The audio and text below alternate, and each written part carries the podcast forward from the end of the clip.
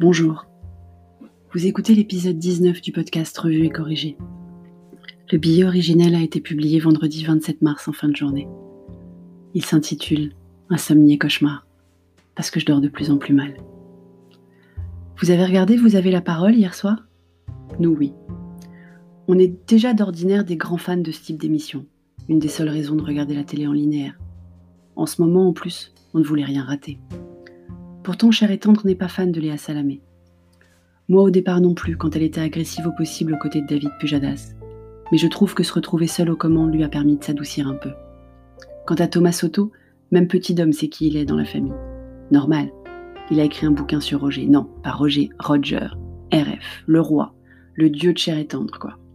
Et accessoirement le prénom de l'ami imaginaire de petit homme depuis qu'il en a un, donc à peu près depuis qu'il s'est parlé.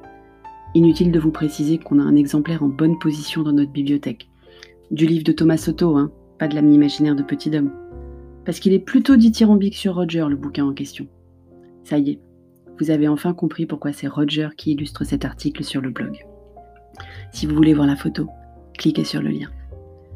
Nous voici donc tous les trois devant l'émission après dîner. Au fait, j'ai décidé de vous épargner nos menus gargantuesques, même si je dois admettre que la réflexion sur les courses pour, et la préparation même des repas occupe une grande partie de notre confinement. Mais ce n'est pas un blog de recettes, ni un podcast de recettes. Sinon ce serait cher et tendre qui l'écrirait ou qui parlerait, pas moi. Sachez simplement qu'on n'a pas arrêté de manger, bien au contraire. J'ai juste décidé d'arrêter d'en parler, en espérant que la prise de kilos ne dépasserait pas la profondeur de mon déni. Tous les trois devant la télé, donc, on a vite envoyé Petit Dame se coucher parce qu'on sentait bien que ça allait durer longtemps et que toutes les images et discours ne seraient pas forcément de son âge. On a bien fait. Il faut savoir quelque chose d'important sur Cher et Tendre. Dès qu'il se pose devant la télé, il a 77 ans dans sa tête. Il a la fâcheuse manie de parler à l'écran, comme si les présentateurs, joueurs de tennis, acteurs, allaient l'entendre, voire lui répondre. Sauf quand il a déjà vu. Là, il parle à qui regarde avec lui, donc c'est souvent moi, et parfois quand il est tout seul à lui-même, pour vous raconter ce qui ne s'est pas encore passé. Si c'est du De Funès, il vous fait même les dialogues avec trois coups d'avance. Le joueur d'échecs des films de De Funès, il est, champion du monde. Il s'est donc rapidement mis à invectiver les deux présentateurs qui ne laissaient pas suffisamment la parole au professeur Juvin à son goût. J'ai raté les trois quarts des interventions du ministre Olivier Véran à cause de sa grosse voix. C'est un truc de prof, ça. Il a une grosse voix, cher et tendre. Personne ne moufte pendant ses cours. De tennis, hein, pour ceux qui suivent pas. L'heure avançant, et Cher et Tendre ayant choisi de se reposer les yeux un moment, qui a dit dormir? Cher et Tendre ne dort jamais devant la télé. Il se repose les yeux, c'est tout, c'est clair? J'ai pu profiter des reportages sur les autres parents en galère en télé-école. Je comprends pas pourquoi le mot décolle pas, pourtant télétravail est sur toutes les lèvres. Je ne suis donc pas la seule à galérer. J'ai pu aussi remarquer que pour les ados, c'est plus Discord que le NT officiel, les salles de classe. Et que les autres instituteurs et professeurs font des visios, eux, Soit je suis la seule de France, enfin avec les 24 autres parents d'élèves de la classe de petit homme, à devoir surveiller non-stop parce que le maître ne fait qu'envoyer des devoirs et des corriger sans visio, soit France Télévisions a eu ordre de ne montrer que des enseignants au travail. Je vous laisse juger.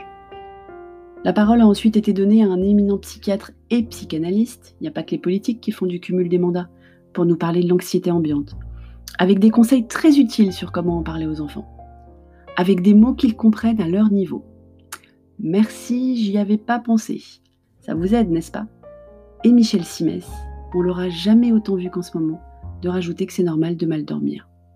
Je me suis sentie moins seule. Je dors super mal depuis plusieurs jours.